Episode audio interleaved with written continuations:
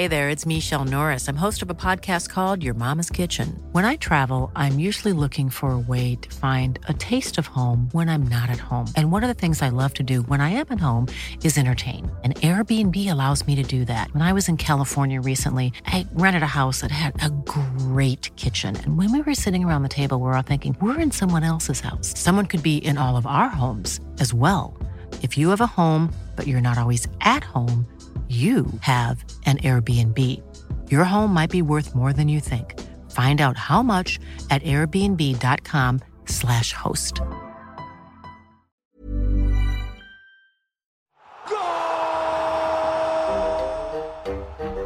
Golazos, no balazos. ¡Ah, qué emoción que pudimos venir a Qatar, compadre! Gracias a que me saqué el premio de la corcholata ganadora. Sí, compadre. Ahora sí nos hizo justicia la revolución. Y qué bueno que me invitó a venir a mí, no a su señora de usted. Mira, a ella ni le gusta el fútbol. Además, la neta, aquí las mujeres ni pueden entrar a los estadios. ¿Para qué? Eso sí, ni las chaves tampoco. Menos mal que nos trajimos de México este mecanismo posicionador con el que podemos meter el vital líquido de contrabando. Ah, sí, sí, sí, acérquese. Ojalá no nos cachen porque aquí, pues aquí sí nos decapitan, ¿eh? Uta, imagínese la que se nos arma si regresamos sin cabeza, compadre. No, no, no, no. ¡Ay, ay! ¡Ahí ya está saliendo el equipo tricolor, compadre! ¡Ahí salen también los argentinos! A ver, toda la porra, hay que lanzar el grito patriótico. A la una, a las dos y a las... ¡Eh! Espérese, compadre. ¿Qué le pasa? Ese grito está prohibidísimo. Van a venir a arrestarnos los de la Guardia Nacional, o le van a quitar el Mundial a México, o si nos van a venir a decapitar en serio. No manche, compadre. Ay, ay, ay, ay, no es exagerado, compadre. Nomás es un grito y ya, ay, ay. ¿Exagerado? Mire, ahí vienen unos guardias islámicos. ¿Ya ve? Ya nos cargó el payaso por su culpa, compadre. Disculpen, oficiales. No dominamos el árabe, pero yo no fui, fue mi compadre. Ah, pues véngase con nosotros, compadre. Ay, ay, ay, ay, ¿por qué? Yo no hice nada. Yo no hice nada. Lo invita el jeque a su palco. Quiere que organice el Gritos Mexicanos desde allá. Para todo el estadio. Ahí en el palco hay de todo. Nada está prohibido. Puras vidas. ¿Puras vidas? Pues si no es Costa Rica, señor. Pero siendo así. Ay, nos vemos al rato, compadre.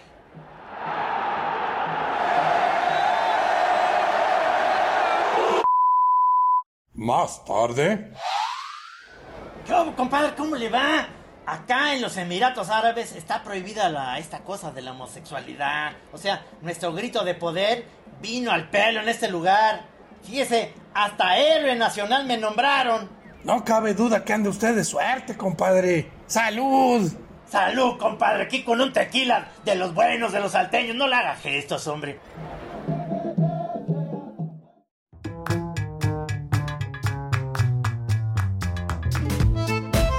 Amigos, ya estamos de nuevo en este podcast. Ya sabe usted, si, se está enterado de dónde está, porque estamos en golazos, no balazos. Hoy sí no me equivoqué, ¿eh, Pato. Estamos muy contentos porque obviamente seguimos en esta fiebre que cada vez está calentando un poquito más este frío que empezó el mundial y, pues nada más y nada menos tenemos ya la primera goliza del mundial, ¿no? ¿Qué, Pato? Sí, hombre, oye, es que España por lo menos sí demostró lo que es ser un partido, digo, un equipo que sabe ganar en un mundial, no como los alemanes y los argentinos que les fue del carambas, ahora los japoneses y los árabes son los, los nuevos héroes del mundial. Pues, ¿por qué no le preguntamos a nuestro editor en jefe, Chief Máximo, en nuestro jaque allá en Qatar, el señor David Segoviano? David, ¿cómo estás? Jaque y jeque.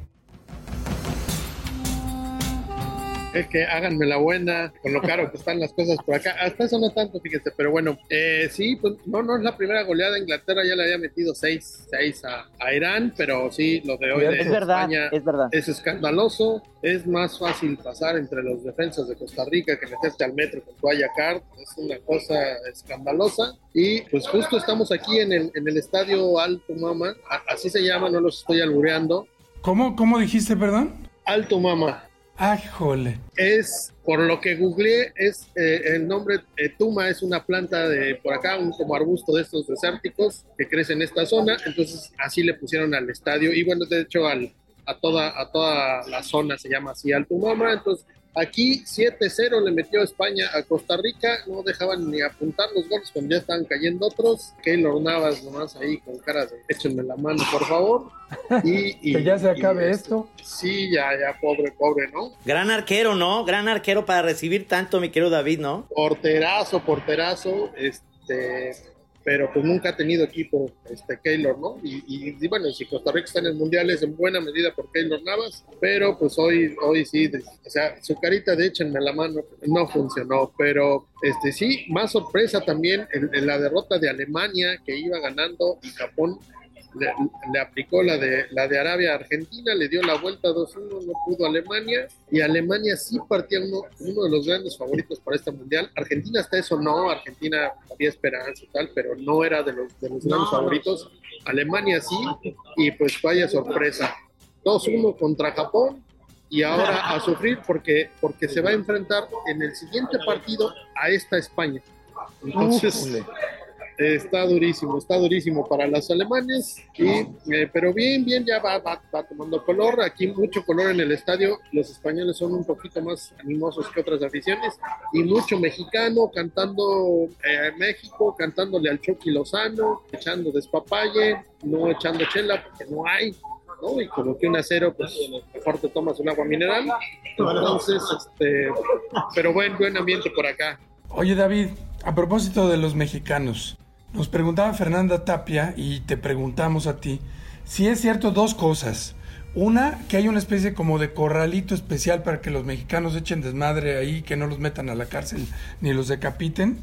Y la otra, si es cierto este rumor que corrió por ahí de que un mexicano lo habían agarrado con mezcal y que lo habían condenado a 35 latigazos. ¿Es verdad esas cosas o son puro cuento? Puro cuento. Mira, este, no, no hay un corralito. Lo que pasa es que eh, los mexicanos, como, dice, decía mi abuelita, Dios los hace y el viento los amontona, ¿no? Estamos por todos lados, aquí nos encontramos y, hay grupos y yo cada que entrevisto a alguno me dicen, oye, ¿dónde va a ser la marcha? ¿Dónde? Literal, me dicen, ¿dónde va a estar el desmadre para ir?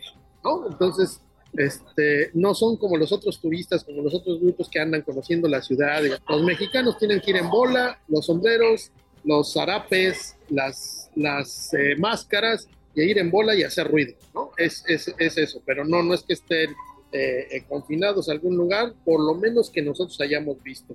¿no? antes del partido fue esta caravana multitudinaria, mucho color, mucho ruido, pero todo tranquilo, todo en paz. Hasta eso, donde hemos alcanzado a ver, todo tranquilo en, en, en la Copa del Mundo, Aquí todo el mundo respeta, no ha pasado nada, nada del otro mundo, no ha pasado tampoco, como nos hemos enterado en otros mundiales, robaron a los periodistas alemanes que ya les vaciaron el cuarto del hotel, esto es muy seguro, nosotros eh, eh, en donde nos hospedamos hemos llegado a encontrar el cuarto abierto, ¿no? Porque entran a hacer el aseo y se queda abierto y aquí no pasa nada, muy tranquilo. Entonces, este no, y de, y de lo del mexicano que, que, que le dieron los latigazos, este no, no dudo que hayan traído mezcal, no dudo que hayan encontrado la forma, pero esa, esa, esa no me la sabía, pero sería un escándalo por acá. No, acá el, el, escándalo ahorita es que, que, la FIFA otra vez nos quiere castigar por los gritos de la afición y porque no entendemos. El dichoso grito de ese no se escuchó, pero se escucharon otros, ¿no? Yo siempre he dicho que ese grito, pues es lo más suavecito que se escucha en un estadio mexicano. Por supuesto, por supuesto. Ayer se le fueron durísimo al, al, al árbitro y este y a los polacos, ¿no? Y el que el que no brinca es un polaco, ya sabes, y entonces eso es lo que está investigando FIFA, pues estamos jodidos porque no nos van, no nos van a callar, ¿no? Nunca con, con este tipo de, de, manifestaciones. Es que David, te voy a decir, esa es una fake news porque fue un tiktokero que sí logró pasar una botella, según yo era de tequila, y luego hicieron esa fake news de que le iban a dar latigazos y las hilachas obviamente no, pero ya sabes el odio que hay y sobre todo a los tiktokeros y a las fake news aquí en México se, se arman muy, muy fácil. Y la otra es que obviamente la FIFA se está volviendo como, ahora sí como de acción nacional, ¿no? Se están volviendo así como muy, muy mochos a todo, a todo este... Peor como del pez, ¿no? Exactamente, todavía peor. Todavía más peor, pero este, no, no, no. Ah. Ya te están hablando, David, para Altumama. Ya te están hablando los de Altumama. Sí, que ya, que ya, que ya está tu sándwich en cinco minutos te lo tienen, dicen. Ah, e- eso sí está horrible, la comida aquí en los estadios. Ayer no había comido, me eché una pizza de eh, 250 Pizza de pesos de Ajá. 5 por 10 centímetros con, con- o sea, las tortas que venden de, de papel celofán disfrazado de jamón en Chapultepec están mejores que estas cosas, ¿no? Eh, este, el, el cafecito. De queso de puerco. Sí, sí, mano, el cafecito a, a 120 pesos, un pasito aquí en el estadio. Pero fíjate que en la calle no, en la calle los precios están bastante, bastante manejables. Nosotros hemos hecho comparativos.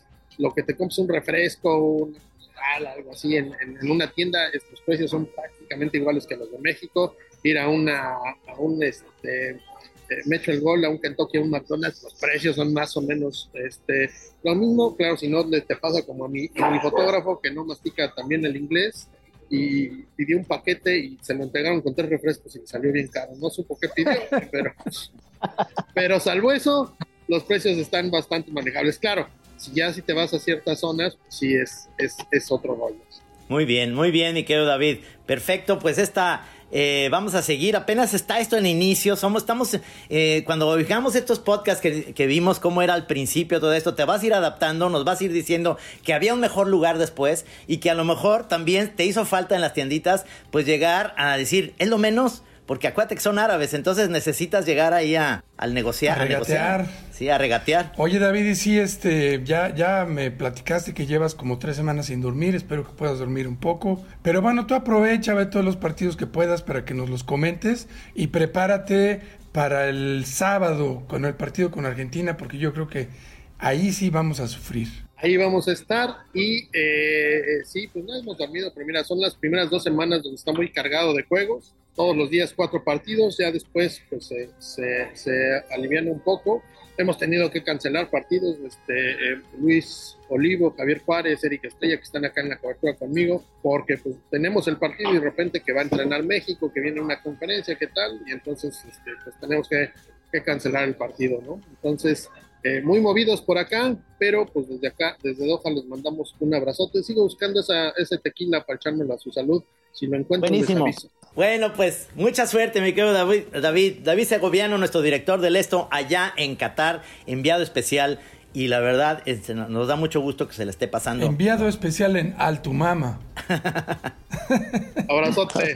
Hasta luego, hasta luego, David. Mi querido Pato, ahora sí que tenemos una invitada de lujo que tú, este, ahora sí hiciste pues toda la negociación y me parece estupendo. Por favor, ¿por qué no la presentas a todos los radioescuchas de Golazos no balazos? Claro que sí, pues mira, tenemos una invitada muy especial. Yo soy, sigo su trabajo desde hace mucho tiempo, yo estoy seguro que tú también, que es Beatriz Pereira, es reportera de deportes de la revista Proceso, yo ahí la conocí hace mucho tiempo. Ahora también conduce un programa muy bueno que se llama eh, Sostiene Pereira en Sin embargo al aire. Y eh, tiene, hay algunos datos de su biografía muy interesantes. Bueno, primero que empezó cualquier cosa que yo diga que no sea cierto, Betty, me desmientes.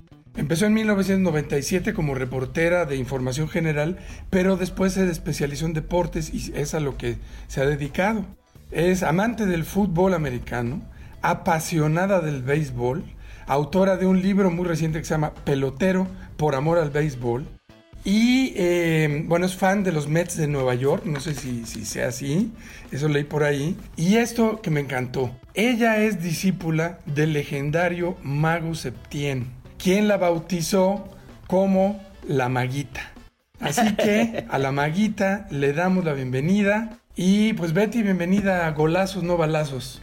No, hombre, casi lloro con esa presentación, Patricio. Trino, qué gusto, qué placer poder estar en su podcast. Gracias por invitar. No, pues nosotros felices de que estés, me da muchísimo gusto. Es raro que alguien le vaya a los Mets. Eh, yo le voy, fíjate, yo le voy a Boston, pero eh, mis hijos tienden a regalarme la, la- la cachucha, bueno, mi hijo Chema, de, de los Yankees, es, que es como que re- le vas a las chivas, pero te regalan la, la cachucha del América. Y, y los Mets es como el Cruz Azul, ¿no? Digamos en el béisbol. Yo le voy a los chileros de Jalapa, pero pues nunca los he visto en la Serie Mundial. Oye, mira, muy, muy este Cruz Azul, pero en 1986 le ganaron la Serie Mundial a Boston, ¿eh? Sí, sí. No, tienes toda la razón. Strikes de que Boston se coronara, luego de que por la maldición del bambino no había ganado, y los Mets se los escabecharon. Y los chileros de Jalapa yo ya los vi en una final de la Liga Invernal Veracruzana, un día que fui a dar tour ahí por esa liga, ya sabes, puebleando Veracruz, antes de que hubiera Te esta tocó. violencia que hoy ya no deja pueblear. Me tocó andar por allá viendo al- la crema y nata de los peloteros mexicanos veracruzando, veracruzanos en esa Ay, liga. qué padre. Me gustaría hacer un podcast luego con Beatriz de béisbol. Yo creo que nos vamos a divertir mucho porque sí sabe de béisbol y a mí me encanta. La segunda temporada la hacemos de béisbol y que Betty nos acompañe. Ándale, que sea este batazos, no balazos. Ándale, buenísimo. Que viene siendo casi lo mismo. Oye, Betty, leí también que tú querías ser pitcher, ¿es cierto? O sea, yo quería ser jugadora de béisbol, pero cuando me di cuenta, pues que ni modo me tocó nacer mujer, dije, ahora, ¿cómo le hago si yo quiero jugar béisbol? Bueno, vamos a ver si, lo que- si lo que hacen los señores de la tele me sale. El béisbol es en realidad el juego del hombre, ¿verdad? Y sí, no hay ligas femeninas. No, sí, nada. como no, acuérdense la película, hay. la película en los años, en la guerra, en la época de la guerra, Segunda Guerra Mundial, hicieron una liga buenísima y hay una película que sale Tom Hanks, Madonna, este, Gina Davis, que es muy buena, que se llama Una Liga para Ellas. Y hay un, eh, eh, una liga buenísima como en el fútbol, una liga femenil de béisbol, pero fantástica. ¿Y aquí en México?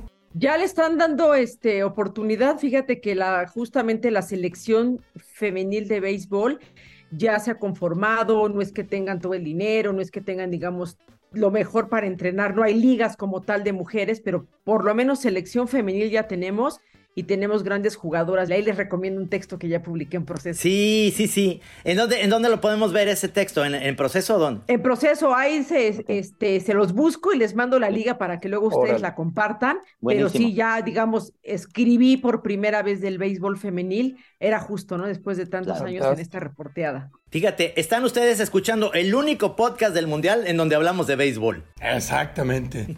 Oye, pero bueno, vamos a cambiarle de tema porque si no nos van a correr. Sí.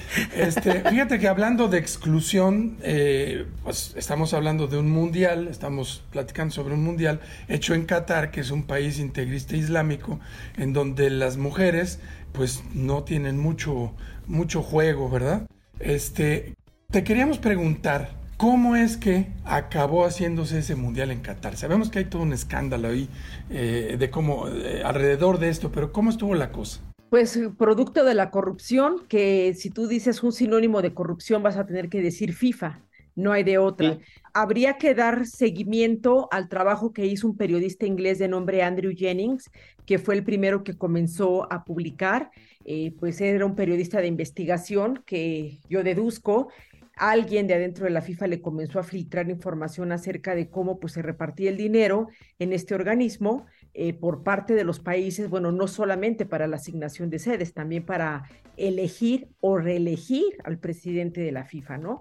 Entonces, eh, en Sudáfrica 2010 se determinó que eh, a, a finales de diciembre de ese año se iba a votar por primera vez de manera simultánea por dos sedes y a pesar de que había algo así como de nueve países participando, eh, ahí los máximos jerarcas de la FIFA se pusieron de acuerdo para decir, "A ver, esto se va a repartir entre tres. Rusia va del 2018, entre Estados Unidos y Qatar el 2022, deciden por Qatar y deciden justamente pues porque este país le repartió varios millones de dólares a algunos de los integrantes del comité ejecutivo de la FIFA, ahora ya desaparecido. Eran 20 hombres que eran los que tenían en su poder esta decisión y recibieron dinero, ahí está documentado. Les recomiendo que lean muchísimo. Eh, digamos, como que el mejor resumen que pueden encontrar ya de toda la compilación de, de lo que ha pasado, eh, tarjeta roja de un periodista estadounidense llamado Ken Bensinger, pero si pueden leer también FIFA Mafia de Andrew Jennings, y si no les gusta leer y, le echan a flojera, pues véanse al menos la serie que está ahorita en Netflix, una miniserie de cuatro capítulos que se llama Los Entresijos de la FIFA, que literal buenísima. está basado en el libro de Ken Bensinger. Buenísimo, buenísima recomendación. Está buenísima la serie. No sé si ya la viste, Trino, la serie de Netflix. No, no la, está tremenda. No la he visto, no la he visto, no la he visto. Tengo muchas ganas de, ponerme a ver eso. Beatriz, realmente esto que, estás diciendo es, viene por muchos años. Eh, esto viene arrastrando la FIFA desde Joao Avalanche. Blatter, que parecía, según esto, era como el que venía a limpiar y en realidad es, es algo que ha pasado mundialmente, no solo a nivel FIFA, sino también en la UEFA y en, en todas las, ligas. Acuérdate que, el Madrid quería hacer una superliga y este, todo eso es como una especie de mafia que quieren como... Eh, es que hay muchísimos millones de, dólares en, en el fútbol, ¿no? Claro, sí, mira, si me permite citar, que ya que hablas de otros deportes, a ver, pasó en el Comité Olímpico Internacional, ¿no? Otra investigación de Andrew Jennings publicando un libro que se llama El Señor de los Anillos y en ese momento, este, hablando de, eh, Juan Antonio Samaranch, quien fue presidente del Comité Olímpico Internacional, y haz de cuenta, son organismos gemelos. Lo que estamos viviendo ahora de Qatar y Rusia, cómo recibieron la sede, lo vivimos con los Juegos de Salt Lake City este, cuando se dio a conocer que también los que votan en este organismo recibieron sobornos este, para, para decir que iba a ser Solexir y la sigue de los Juegos Olímpicos Invernales. Entonces, sí, a ver, tendemos que, que establecer primero que el deporte es privado. La FIFA es un organismo privado y el Comité Olímpico es un organismo privado ellos se apoderaron de los deportes y decidieron organizar estas fiestas que se llaman mundiales de fútbol, de todas las categorías que quieras, varoniles y femeniles y de playa y de todas las modalidades que hay, porque lo vieron como un gran negocio. Antes no era negocio, concretamente, a ver, hablemos de la FIFA, ¿no? La FIFA era una antes de que llegara Joao Avalanche, este brasileño, que literal, pues lo que hizo fue metió el capitalismo salvaje y se dio cuenta que este organismo sin dinero no valía nada y digamos que su lugarteniente pues fue Joseph Blatter, ¿no? Este hombre que era un sujeto al que le gustaba el fútbol y que le encargaron que empezara a cerrar negocios con, con, este, con las grandes empresas que patrocinaran el fútbol. Ellos dos convirtieron al fútbol en este monstruo económico que hoy conocemos y en donde absolutamente, digamos, yo lo definiría como el fútbol es una maquinaria que funciona aceitada por y a través de la corrupción. Oye, Beatriz, yo tengo una pregunta que a lo mejor es una pregunta muy idiota, pero tú acabas de, decir que, pues estos son negocios privados. ¿En dónde está el delito de que un negocio privado le venda un mundial a un país? Si no es un, organismo público, no está regulado o sí está regulado. ¿Cuál es el crimen? A ver, eh, tiene que ver con dos cuestiones. La primera, ellos son los que simulan y se venden como un organismo democrático, que llevan este deporte democrático, como es el fútbol, que lo puedes jugar casi, casi con unas bolsas de plástico con las que puedes hacer bolas y hacer una esfera. Y, se supone que ellos están por desarrollar este deporte en los países más pobres y quieren ayudar y lo quieren llevar a, África para que los negros también tengan su mundial. Y, se supone que dicen, tenemos este pastel, lo repartimos, nosotros organizamos la fiesta y los países nos pagan la fiesta. Entonces los países pues están creyentes en que todo es transparente, en que van y concursan y ofrecen su mejor cara para, mira qué buenos estadios tengo, mira qué buenas vías de comunicación, y resulta que eso no es lo que necesitas. Entonces, desde el punto de vista de que están engañando y tomando el pelo, si te dijeran, oye, vamos a sacar a subasta eh, la sede del mundial, entonces el que le apoquine más es el que se lo va a llevar. Ah, bueno, los países ya saben si participan o no participan, pero desde mi punto de vista hay un abuso, porque insisto, el deporte es privado y les gusta hacer una fiesta enorme llamada mundial o Juegos Olímpicos. Y entonces la llevan a los países para que los países la paguen. Entonces tú pregúntale a Grecia cómo quedó su economía, que ya estaba endeble con unos Juegos Olímpicos y una tragedia económica después de Atenas 2004. Y lo que le pasó a Brasil con organizar en 2014 el Mundial y luego los Juegos Olímpicos de 2016, bueno, Lula y Dilma ya se jalaban los pelos, no tenían idea de lo que se estaban metiendo. pero es que además, Lula. pero es que además los países van y bueno, andaban limpiando las favelas y Sudáfrica pues tiene 70 asuntos más importantes antes que atender que andar construyendo estadios de fútbol. Y entonces tú dices, pues a lo mejor que lo subasten y que les digan, a ver, solo los países ricos pueden participar, pongan el dinero sobre la mesa, entonces ya sabemos, pero que no simulen, que no mientan, que no tomen el pelo, ¿no? Claro.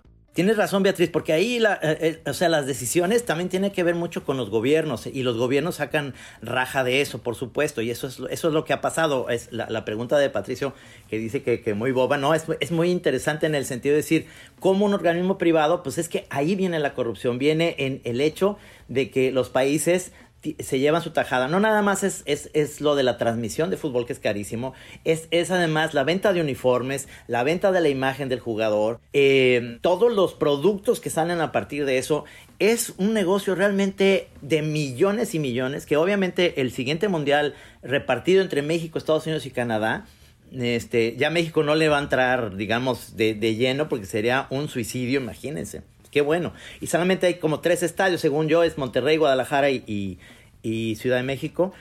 Eh, este, de todos modos, creo que es muy lejana la, la, vía. Es como cuando haces un... Lo voy a hacer en, chiquito, pero en, grande eh, podría ser como cuando haces un festival de cine, por ejemplo en Morelia. Todas las salas de cine están ahí alrededor del centro de Morelia y vas a ver las películas. Así es en un mundial. En un mundial tienes que tener las sedes muy cerca por eso los, eh, eh, los mundiales en Francia o en España, donde tienen trenes, donde tienen todo muy bien armado, es un país que es chiquito. Aquí, eh, hacerlo hasta Canadá, Estados Unidos, México, va a ser una cosa que no, que no se va a sentir esa unión, digamos. Para mi gusto, lo que podría hacer para los siguientes mundiales es tener una sola sede en la vida, una solo, en un solo lugar, que obviamente no sea, o, pueden ser dos lugares, uno en América y otro en, y en Europa, y ya no le muevas. O sea, ¿Para qué, ¿Para qué vas a mover más economías? O, es muy bonita esa idea, es muy, es muy soñadora. Vamos a ir a conocer ahora la cultura de Indonesia. Chapala. Todo en Chapala, sí, todo el mundial. Todo en Chapala, ya lo hacemos ahí. Secamos el lago. Ay, sí, no. Oye, sí, pero, pero es que Beatriz, eh, es muy interesante tu, tu, visión y lo que haces eh, de investigación, porque obviamente uno ve nada más lo de por fuera y, a, muchos chavos yo les digo cuando he dado eh, de, repente conferencias sobre creatividad y sobre cómo ven, a mí me gusta mucho hablar del fútbol, cómo los, los jugadores tienen un compromiso con los más chavitos eh, y que pareciera que hacer trampa es lo que debes hacer, es decir, la mano de Maradona se hizo famosa por esa leyenda, pero es pero en realidad si lo ves como en esencia de un juego es hacer trampa, ¿no? Oye, a propósito de hacer trampa, ¿no? Y aterrizando esto en nuestra realidad. ¿Cómo es la cosa a nivel México? La Federación Mexicana de Fútbol. Hace poquito Villoro escribió un texto muy interesante sobre cómo la afición mexicana debería merece otra cosa y ahora creo que lo estamos viendo en el Mundial. 80 mil paisanos y un partido decepcionante. ¿Cómo ves eso, Betty? Pues es que mira, la federación es nuestra FIFA local, por decirlo de alguna manera, ¿no? La FIFA es un organismo internacional privado que a su vez tiene asociados en el mundo. Cada federación eh, de cada país es su asociado y hay que decirlo. Tiene más asociados la FIFA que países la Organización de las Naciones Unidas, así de poderoso es. Entonces, cada federación nacional pues tiene, digamos, la libertad de regularse o autorregularse como le venga en gana. Entonces, pues la federación aquí dice, este, nosotros operamos y manejamos la selección nacional, es absurdo, pero la FMF es una asociación civil sin fines de lucro, que sin embargo genera mil, millones de dólares por este producto llamado selección nacional y que obviamente pues no le da cuentas a nadie de cuánto ingresa y cuánto sale, porque es un organismo privado. Y entonces ellos también pues dicen que ya se separaron de la Liga MX, pero la verdad es que pues, los árbitros dependen de la federación, la comisión disciplinaria y todos los entes alrededor de la Liga MX. Y entonces es como un estarse viendo el ombligo permanentemente. Entonces, otra vez, esto es un deporte privado, donde nosotros hacemos fiestas privadas. Entonces, el que quiera participar en nuestras fiestas, pues juega con nuestras reglas. Si quieres, si no, nadie te obliga a participar. Y en eso, pues meten a los países porque no hay un país que se le pueda poner por encima, por ejemplo, cuando un país se mete, entonces esto se le llama que hay una injerencia gubernamental. Entonces el organismo internacional correspondiente, eh, llámese federación, llámese comité olímpico, llámese FIFA, pues castiga al país porque su gobierno se está metiendo. Entonces, insisto, es el deporte de los privados, donde pueden hacer lo que quieran, donde si ahorita tú analizas, es organizamos torneos de fútbol y hay un libro que también les quiero recomendar que se llama Cómo se robaron la copa de otro eh, autor inglés que se llama David Jalop. Dice, ¿no? Que lo único que les falta organizar es el torneo de embriones ¿no? Porque ya tenemos la sub de todo este, en el ámbito varonil femenil, y no es que, por ejemplo, ahorita que está creciendo el fútbol femenil, tampoco es porque la FIFA es a todo dar y la FIFA quiere desarrollar las mujeres, no, también vieron que hay un nicho de mercado. Entonces, pues si deja dinero, lo vamos a organizar. Entonces, la FIFA es una máquina de dinero, las federaciones nacionales tienen que ser una máquina de dinero y los dirigentes de estas federaciones, pues son los entes corruptos que saben que pueden obtener dinero por debajo del agua y completando la respuesta a la pregunta que hace rato decía Patricio, ¿por qué está mal? Pues porque, por ejemplo, el FIFA Gate lo que nos dice es que este dinero salía de cuentas en Suiza, se iba a bancos de Estados Unidos y luego se los repartían a sus bancos en las Islas Caimán y todo eso. Entonces, están en el sistema monetario internacional, dinero del cual no se paga impuestos o que esté escondido en paraísos fiscales, porque esta gente es corrupta, acepta sobornos, acepta dinero, pero tampoco declara impuestos de eso porque no tiene cómo justificar cómo tiene ese dinero en su posesión, ¿no? Entonces, lo que yo te diría es, eh, el aficionado no le importa esto. El aficionado quiere que su equipo vaya, compita, gane. Este, el aficionado no es un ente racional, pensante, quizá te dirías, no tendría ni por qué serlo, ¿no? Porque al final de cuentas esto es una pasión.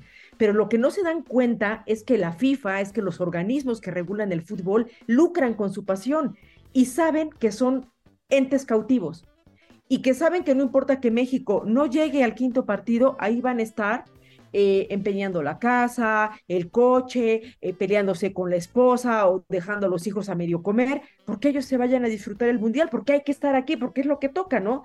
Hay una explotación abusiva del nacionalismo, de venderte la idea que eres un traidor. Es nuestro deber patriótico. Claro, si no te pones la camiseta. Y la verdad es que no es así, a nadie nos va la vida. Si un equipo de lo que quieras, profesional, amateur, gana o pierde, pues nosotros qué?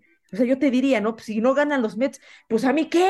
La verdad, no me los, los Mets no me pagan un peso y digo que ganen, ay, qué ah. chingón. Pero si no ganan, no me voy a sentar a llorar como cuando tenía 12 años, ¿no? Porque ya crecí, porque ya racionalicé. Pero parece que el aficionado, no en México, en el mundo, pierden la cordura, pierden la razón y hacen cosas pues que son propias del fanatismo. Entonces, pues si nosotros somos bien fanáticos del deporte y actuamos como loquitos, pues ¿qué le exigimos a, a este, a, países, ¿no? Que dicen, pues por mi fanatismo, pues yo mato, ¿no? O por mi fanatismo yo violo derechos humanos, o por mi fanatismo a tal o cual, yo hago cosas que pues a lo mejor diríamos no son tan correctas, pero que al final de cuentas pues terminas aceptando, porque otra vez es la fiesta privada la que se te invitó, entonces vienes y juegas con estas reglas, y no, pues no vengas. Totalmente de acuerdo, Beatriz. Es que es muy interesante toda esta, toda esta parte en la cual nos damos cuenta que juegan con nuestras pasiones. Obviamente, una de las cosas que me molestaban, por ejemplo, que, me peleé en Twitter con, con Faitelson, es que decía que este bicampeonato del Atlas estaba arreglado, ¿no? Que con los árbitros y demás. Oye, cabrón, llevamos 70 años sin ser campeones, ahora somos bicampeones. No me vengas con historias de que seguramente hay historias así, pero el aficionado lo que menos quiere es que le quiten esta onda de que, pues Santa Claus no es, ¿verdad? No, voy a decir quién es porque estamos en un podcast que pueden ver niños, pero este, es como quitarte esa parte, pero sabes que detrás ahí hay alguien que está haciendo una tranza de, manera este, con alevosía y ventaja y nadie hace nada. Ahora sí, como, lo, como diría Maussan, ¿no? Claro, ahora yo te diría, matizándole un poco, si le vamos a romper el corazón al aficionado, ponme las pruebas en la mesa. O sea, porque nada más decirlo porque tengo boca, no creo. Porque lo sospecho, no creo. Porque entonces eso no es periodismo ni es investigación. A ver, los libros de los que yo les hablo es porque hubo periodistas ahí que, que, tuvieron acceso a documentos, que tuvieron acceso a la evidencia que demostró cómo el dinero pasaba de un lado a otro y a testigos que de forma verbal decían, no, sí, pues a mí nos dejaron acá los, eh, los sobres con los 40 mil dólares y entonces Chuck Blazer cantando como jilguero para salvarse ahí con el FBI. Bueno, si es así, vamos a decirlo, ¿no? Ah, que, se vio medio raro el arbitraje. Bueno, sí, yo puedo sospechar. En el periodismo no se vale el no tengo pruebas, pero no tengo dudas. No, no se vale, no se vale, no, ciertamente no. Pero entonces, a ver, ¿cómo te diré? El aficionado es listo, inteligente cuando quiere y cuando no, no. El aficionado ve lo que quiere ver. Pues es que también un poco, un poco el, deporte o como nos relacionamos con estos espectáculos, justamente lo que menos quieres hacer es pensar, ¿no?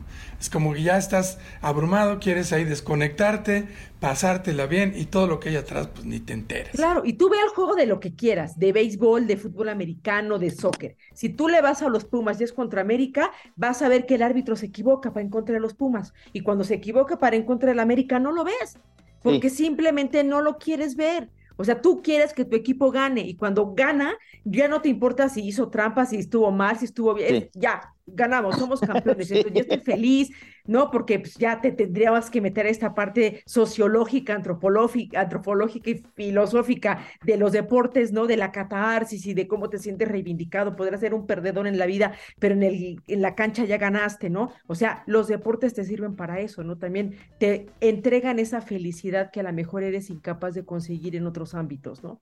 Oigan, se nos acaba el tiempo, pero antes yo les quiero poner una pregunta a ambos que son especialistas en el deporte de las patadas, que es, ¿cómo nos va a ir, cómo le va a ir a México en lo que resta del Mundial?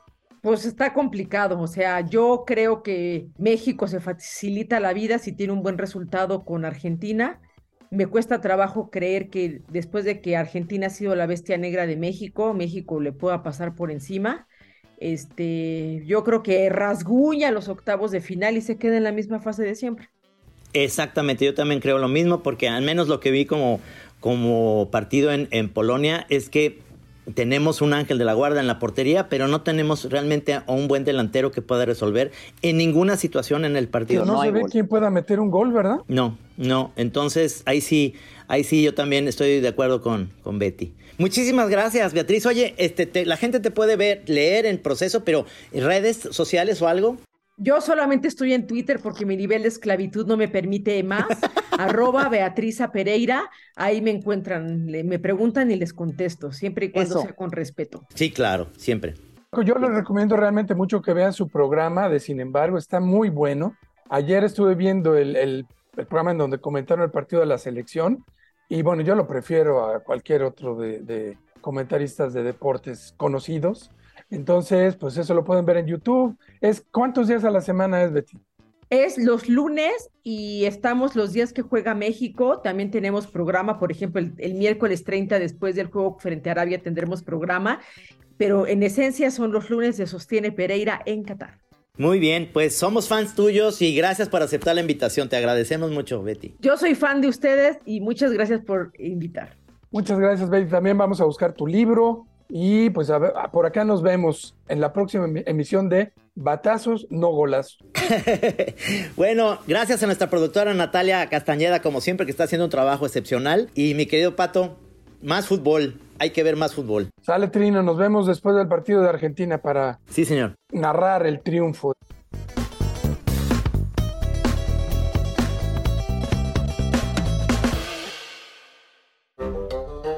Cada martes y viernes podrás escuchar lo más divertido de Qatar 2022. No te pierdas golazos, no balazos. En Acast, Apple Podcast, Amazon Music, Google Podcast, Deezer y Spotify.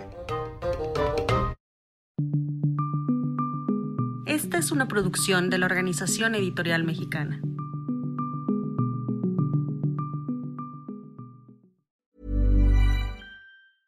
Even when we're on a budget, we still deserve nice things. Quince is a place to scoop up stunning high-end goods for 50 to 80% less than similar brands. They have buttery soft cashmere sweaters starting at $50, luxurious Italian leather bags, and so much more. Plus, Quince only works with factories that use safe, ethical, and responsible manufacturing. Get the high-end goods you'll love without the high price tag with Quince. Go to quince.com/style for free shipping and 365-day returns.